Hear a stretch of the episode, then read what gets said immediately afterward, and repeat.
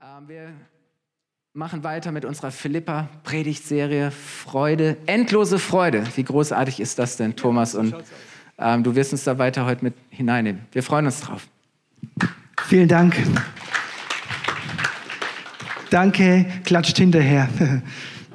Ihr wisst ja gar nicht, was kommt.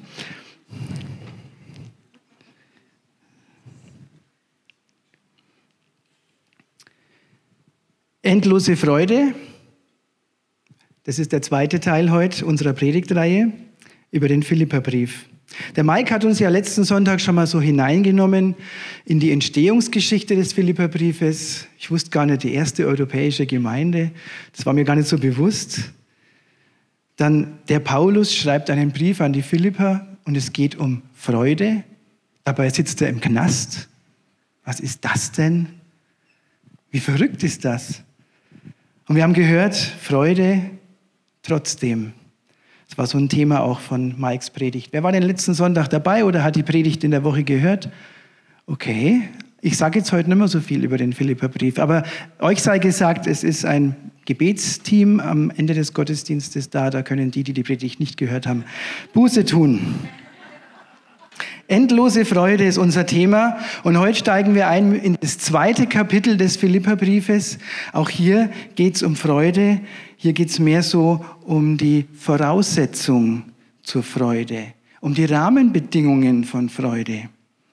Weil wenn es Paulus um Freude geht, wenn es im Philipperbrief um Freude geht oder generell auch im Neuen Testament, dann ist damit meistens nicht so ein kurzfristiges, mir geht's gerade gut gemeint. Ich liege gerade am Strand von und genieße, sondern es geht um anhaltende Freude, es geht um nachhaltige Freude. Es geht um eine Freude, mit der du abends ins Bett gehst und du machst früh die Augen auf und die Freude ist da.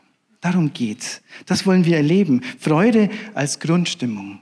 Das ist das, worüber Paulus ähm, an die Philipper schreibt. Oder wie es Paulus auch ausdrückt, vollkommene Freude. Ich möchte euch zu Beginn mal entführen. Und zwar möchte ich euch entführen ins südliche Afrika.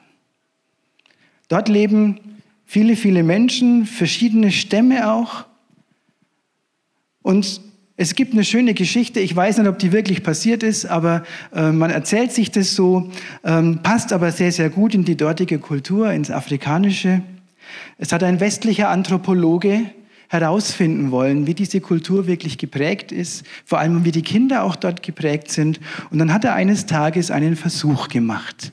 Er hatte so eine Gruppe von Kindern, afrikanische Kinder aus einem bestimmten afrikanischen Stamm. Da gibt es ein Bild dazu. Das habe ich auf der nächsten Folie.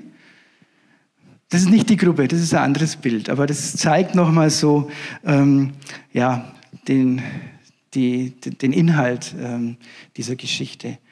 Und diese Gruppe von Kindern, die hatten nichts zum Frühstück, die waren hungrig. Und er hat diese Gruppe versammelt und ich weiß nicht, was er mit der Gruppe so gemacht hat. Vielleicht hat er sie ein bisschen unterrichtet, keine Ahnung. Aber an einem Punkt sagt er dann, schaut mal da drüben, ganzes Stück entfernt, da steht ein Korb. Und in diesem Korb sind lauter leckere Sachen, leckeres Obst.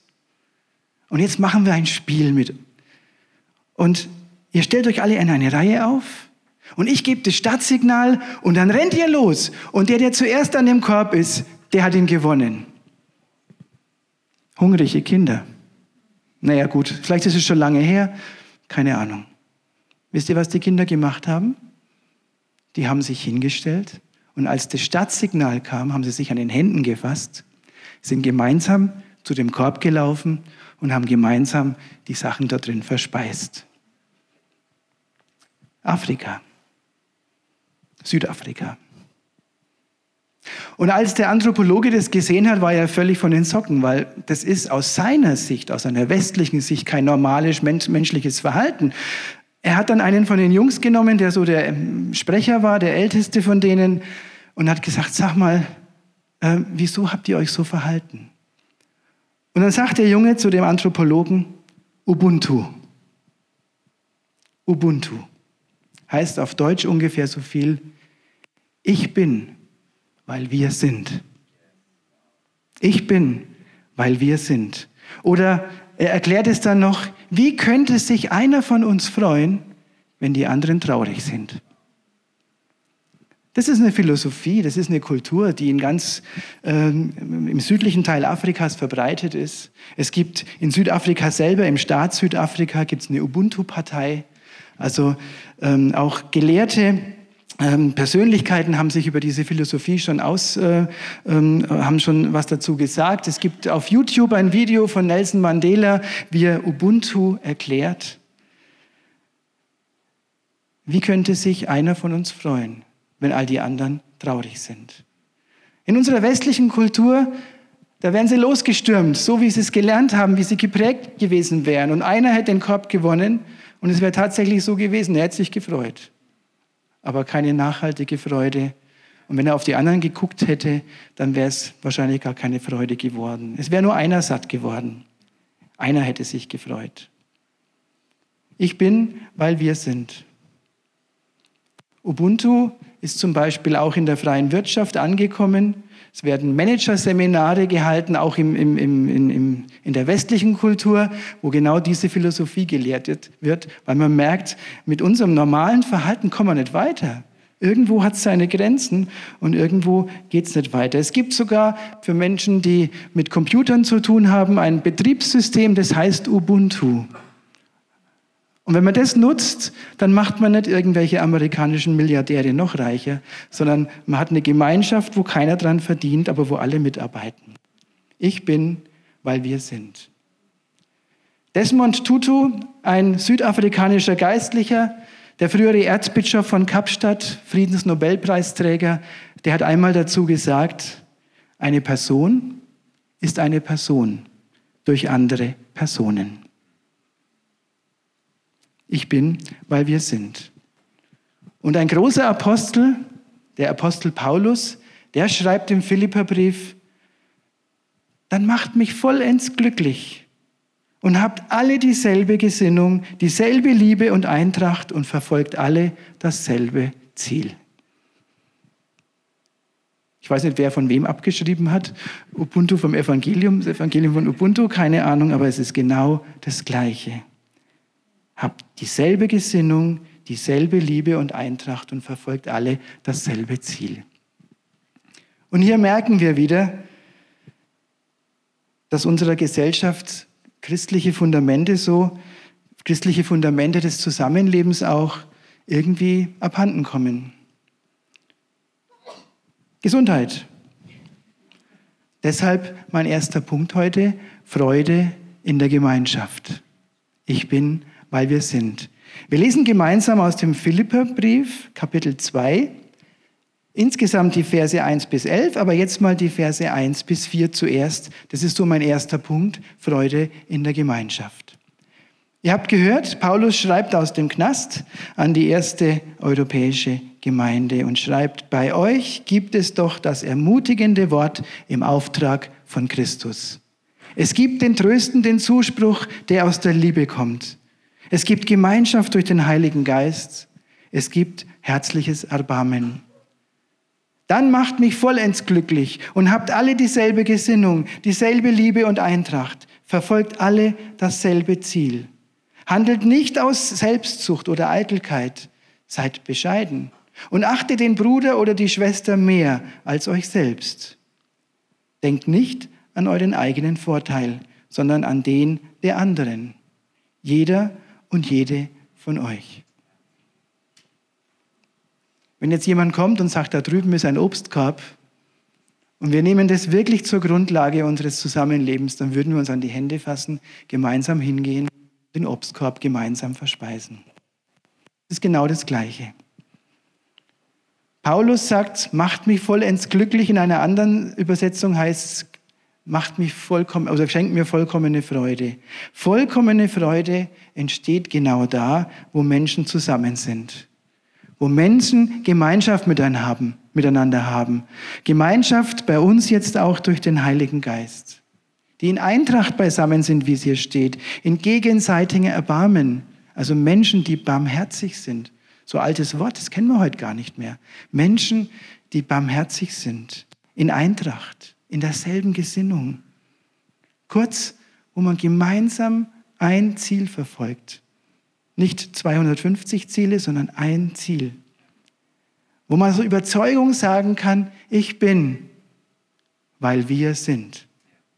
Da, wo Bescheidenheit regiert und wo einer den anderen höher achtet als sich selbst, da ist vollkommene Freude. Da ist vollkommene Freude. Freude, die trägt, die nachhaltig ist, die einfach eine Grundstimmung darstellt. Diese Freude, von der Paulus spricht, die ist wirklich nur in einer echten christlichen Gemeinschaft möglich. Und es gibt so viele falsche Vorstellungen auch von, wie Christen leben sollen, wie Christen manche Dinge einschätzen. Und der Mike hat letzte Woche schon so angefangen, so falsche Vorstellungen über den Glauben mal auszuräumen. Mike hat uns gezeigt, dass auch das Leid dazugehört. Dass Freude manchmal sogar gerade durch das Leid eine ganz neue, eine ganz andere Dimension gewinnen kann. Dass Leid eine echte Chance sein kann, echte und nachhaltige Freude zu erfahren. Ich möchte heute mit dem zweiten Vorurteil aufräumen. Auch sehr, sehr populäres Vorurteil in der Christenheit. Aber es ist falsch. Manche Menschen sagen, als Christ brauche ich keine Kirche. Ich brauche keine Gemeinschaft. Ich brauche keine Gemeinde. Als Christ kann ich doch auch alleine Gott anbeten ich kann auch alleine in der Bibel lesen, der Heilige Geist führt und leitet mich ja. Und ich kann Gott nahe sein. Weißt du was?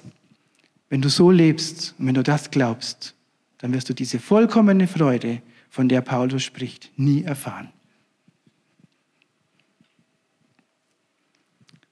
Und genau deshalb bauen wir Gemeinde so, wie wir das tun. Und genau deswegen ist die FCG so, wie sie ist, weil wir uns daran orientieren möchten und wir möchten das ernst nehmen und wir möchten so leben. Wir nehmen diese Verse als Ansporn und als wirklich große Herausforderung an uns, an uns als Gemeinde, an uns als Personen. Genauso möchte ich sein. Genauso wollen wir sein. Genauso möchte ich leben, genauso wollen wir als Gemeinde leben. Und deshalb feiern wir heute zusammen Gottesdienst. Und danach gleich nochmal und ich hoffe, da sind noch mehr da. Es sind übrigens ganz, ganz viele heute da. Ich habe mich total gefreut. Ich meine, eine Stunde früher ne? und dann auch noch der erste Gottesdienst. Und genau deshalb beten wir zusammen, haben Gemeinschaft zusammen, feiern zusammen Abendmahl, am kommenden Mittwoch zum Beispiel, weil es einfach dazugehört, weil es einfach Gemeinschaft braucht, um vollkommene Freude zu erleben. Und deshalb lernen wir gemeinsam in Kleingruppen.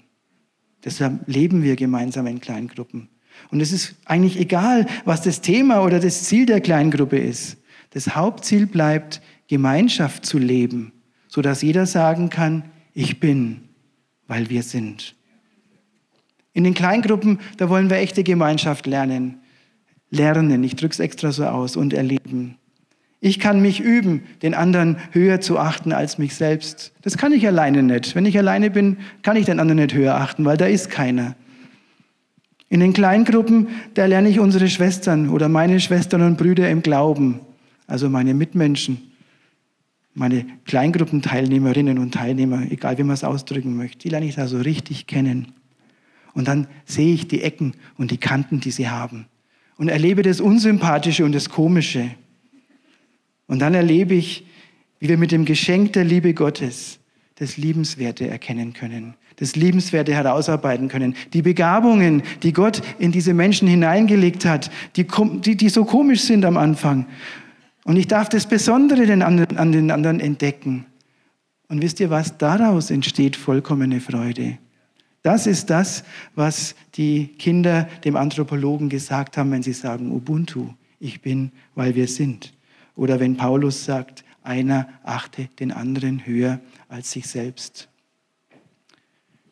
Und gerade wenn wir jetzt das neue Kleingruppensemester gestartet haben, dann ist es sicherlich noch nicht perfekt. Dann stehen wir am Anfang. Das ist auch gut so. Aber wir werden im Laufe des Semesters in diese Richtung uns weiterarbeiten. Wie gesagt, egal welche Kleingruppe, ähm, sind alle gleich. Also im Sinne von Gemeinschaft. Und wenn du noch in keiner bist, du kannst noch einsteigen. Also jetzt genug der Werbung. Ich glaube, es lohnt sich. Wisst ihr, wenn man Leid miteinander teilt, dann wird das Leid geteilt. Wenn man Freude miteinander teilt, dann wird sie potenziert. Das ist Gemeinschaft. Ich bin, weil wir sind. Wie könnte sich einer von uns freuen, wenn die anderen traurig sind? Und ich möchte mir selber mal eine Frage stellen oder ein paar Fragen heute Morgen. Und vielleicht stellst du sie dir auch. Wie sieht es da bei mir aus? Bin ich isoliert? Wie lebe ich meinen Glauben? Lebe ich ihn persönlich? Lebe ich meinen Glauben für mich selbst? Lebe ich ohne eine solche Gemeinschaft, in der das möglich ist, von der Paulus hier schreibt? Oder bin ich verbindlich Teil einer solchen Gemeinschaft und versuche, das zu leben, darin zu wachsen und es zu lernen? In unserer FCG wäre das ein Team, zu dem ich gehöre, oder eben eine Kleingruppe, in der ich bin, Geschwister, mit denen ich zusammen bin und lernen kann.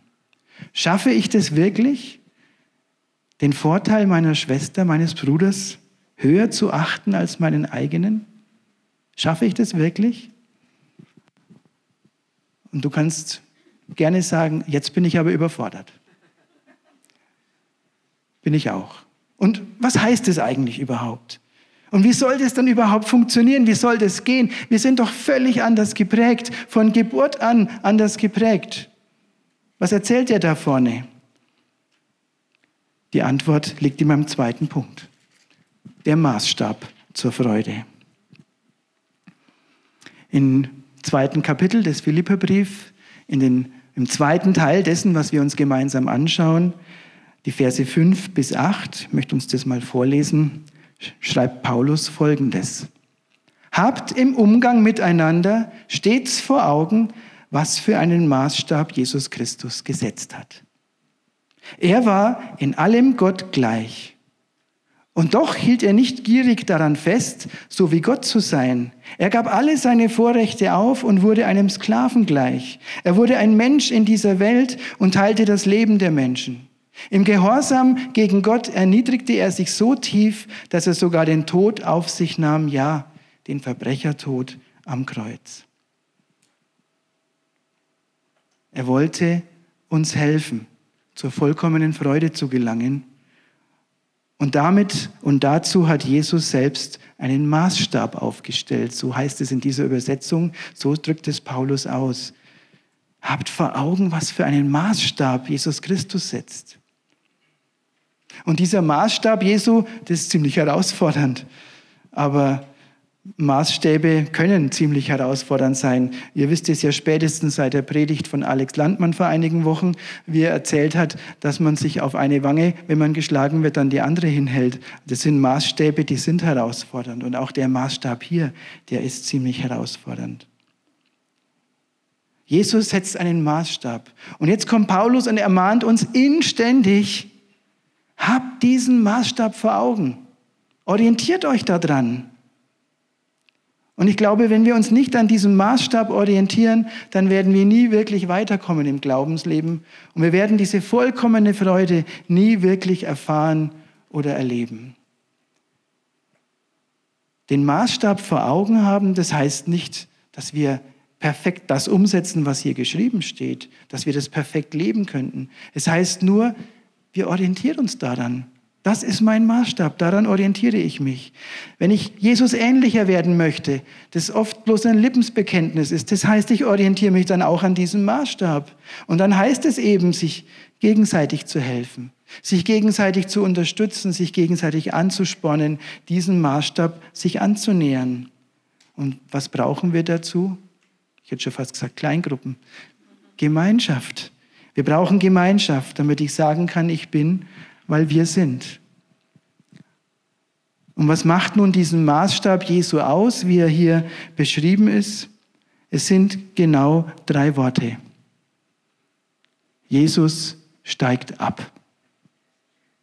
Jesus steigt ab. Es gibt eine schöne Geschichte aus dem Judentum. Das ist eine alte jüdische Erzählung. Und da studiert ein Mann die Glaubensgeschichte des jüdischen Volkes und kommt damit überhaupt nicht zurecht und geht zu einem Rabbi und sagt zu diesem Rabbi, Rabbi, früher gab es Menschen, die Gott von Angesicht zu Angesicht gesehen haben. Warum gibt es das heute nicht mehr? Darauf antwortete der Rabbi, weil sich heute niemand mehr so tief bücken will.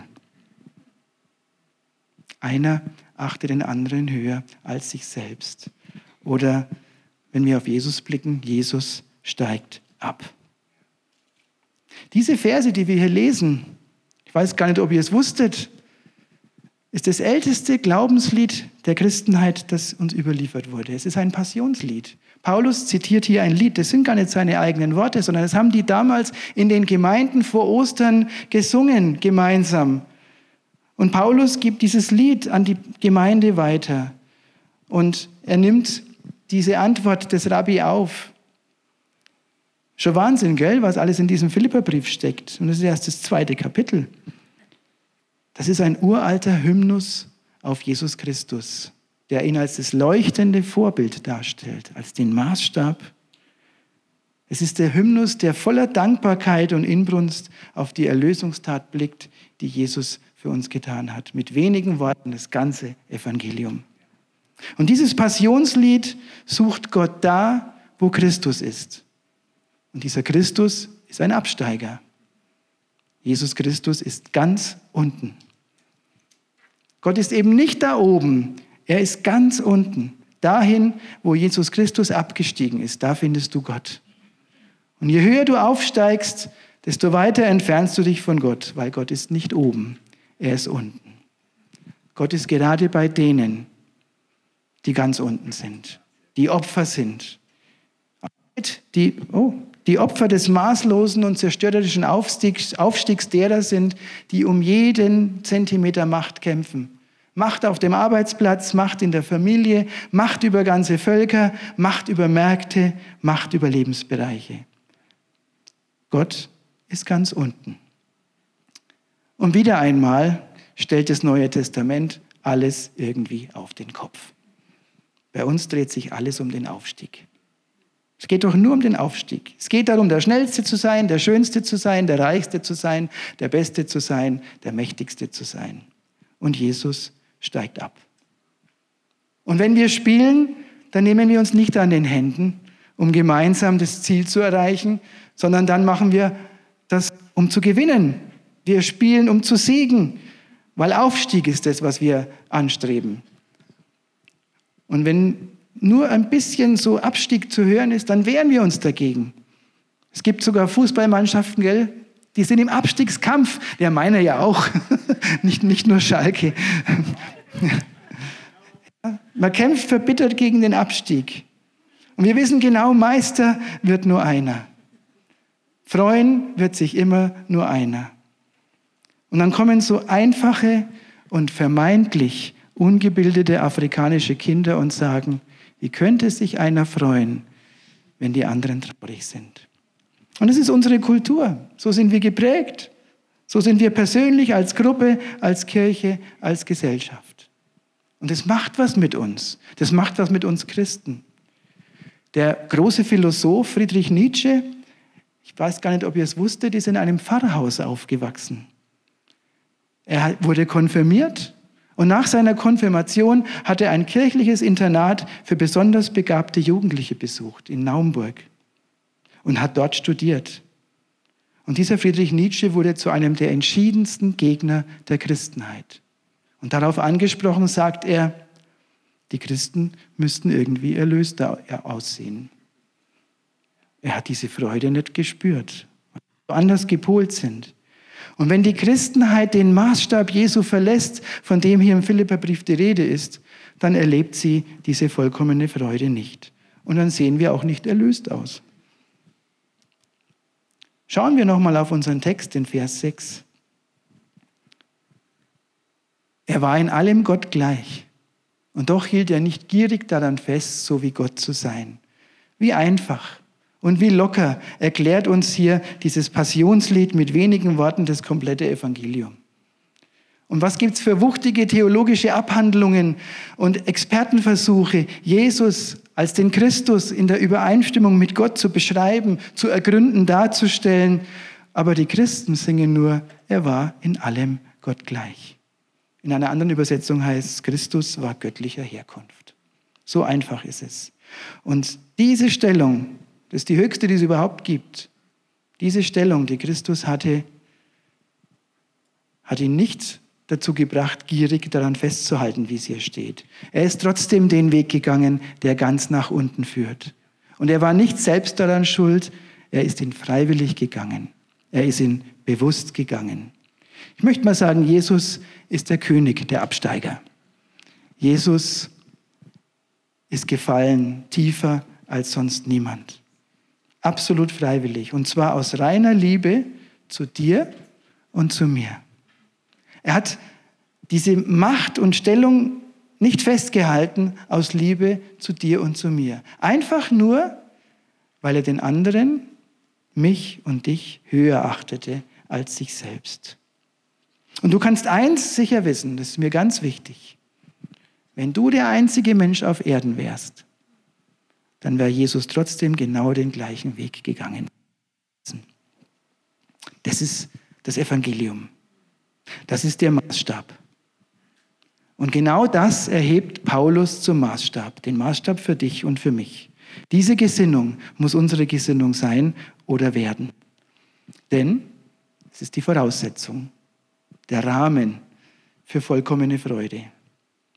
Ich finde es schade, dass wir dieses alte, geniale Passionslied nicht mehr gemeinsam als Gemeinde singen. Es ist uns irgendwie fremd geworden. Aber zum Glück steht es hier im Philipperbrief Kapitel 2. Und wenn wir uns umschauen, stellen wir fest, unsere Herzen werden zunehmend kälter. Und vielen Menschen ist die Barmherzigkeit abhanden gekommen. Das sieht man im Großen, im ganz großen Globalen. Da leben wir auf einem Kontinent, der zuschaut, wie Menschen im Mittelmeer ersaufen. Männer, Frauen und Kinder. Und wir schauen zu. Aber wir sehen es auch im Kleinen. Da wird der Bettler an der Haustür abgewiesen, wir geben nichts. Und wenn irgendeiner was verkehrt macht, dann sind wir die Ersten, die den Stein werfen. Das ist nicht barmherzig. Barmherzigkeit sieht ganz anders aus. Und wir müssen aufpassen, dass wir uns von diesem Trend nicht mitnehmen lassen, dass es nicht auch in unserem Herzen kalt wird, weil es ist kalt geworden in den Herzen der Menschen. Das ist übrigens eine Prophezeiung aus der Heiligen Schrift, dass die Liebe erkalten wird. Und darüber hat auch Friedrich Nietzsche seinen Glauben verloren.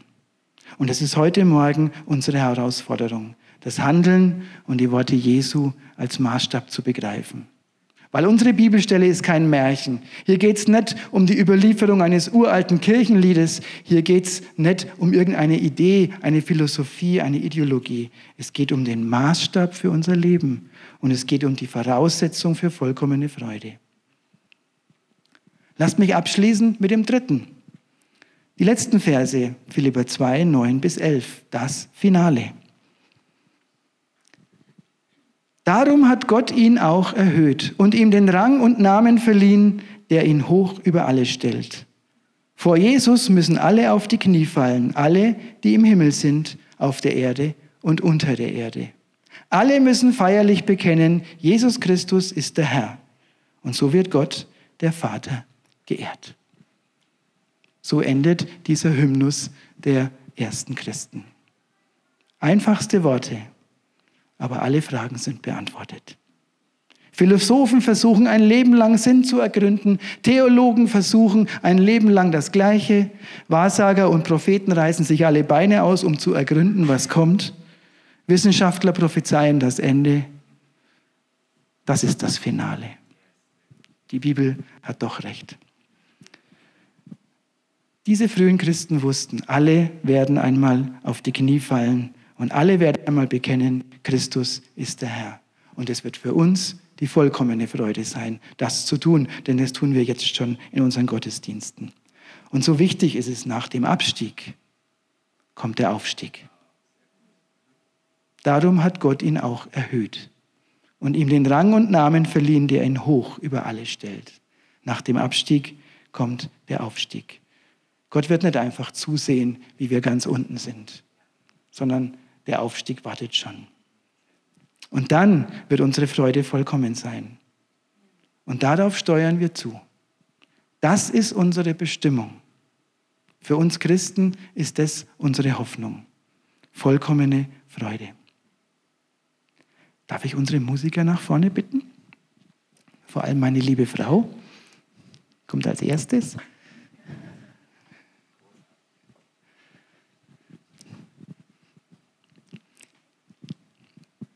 Vielleicht stehen wir gemeinsam auf und beten gemeinsam kurz.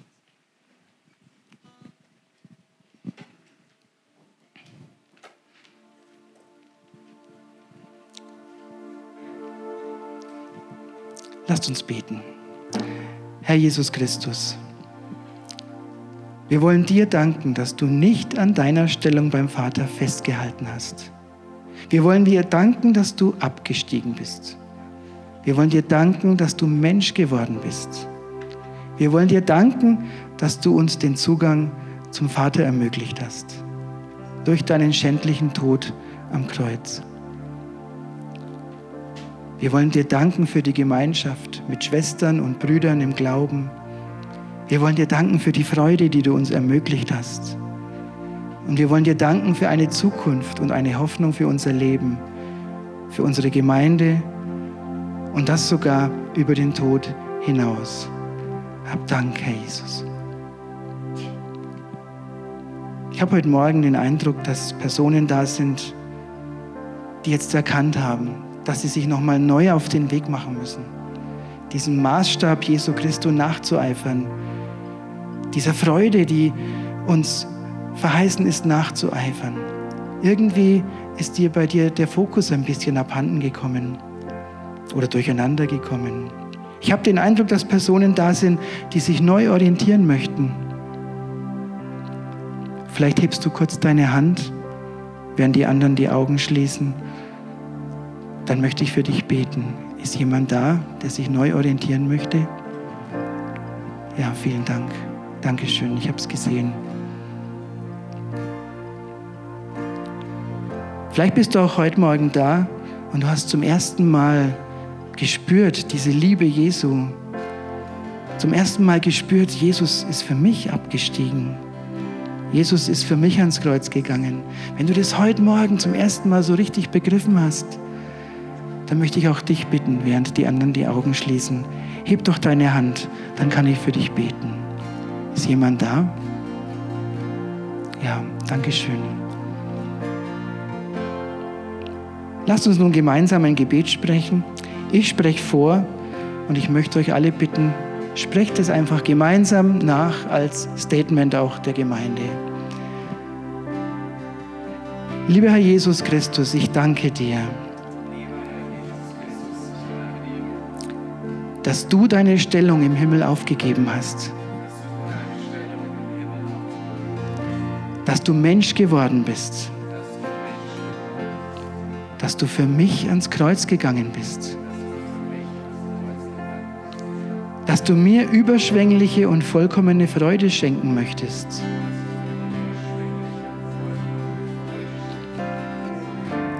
Bitte vergib mir, wo ich deinen Maßstab verlassen habe. Ab heute möchte ich dir nachfolgen und dir ähnlicher werden. Bitte erfülle mich neu mit deiner Liebe und deiner Freude. Erfülle mich mit deinem Heiligen Geist und lass mich nie mehr los. Amen.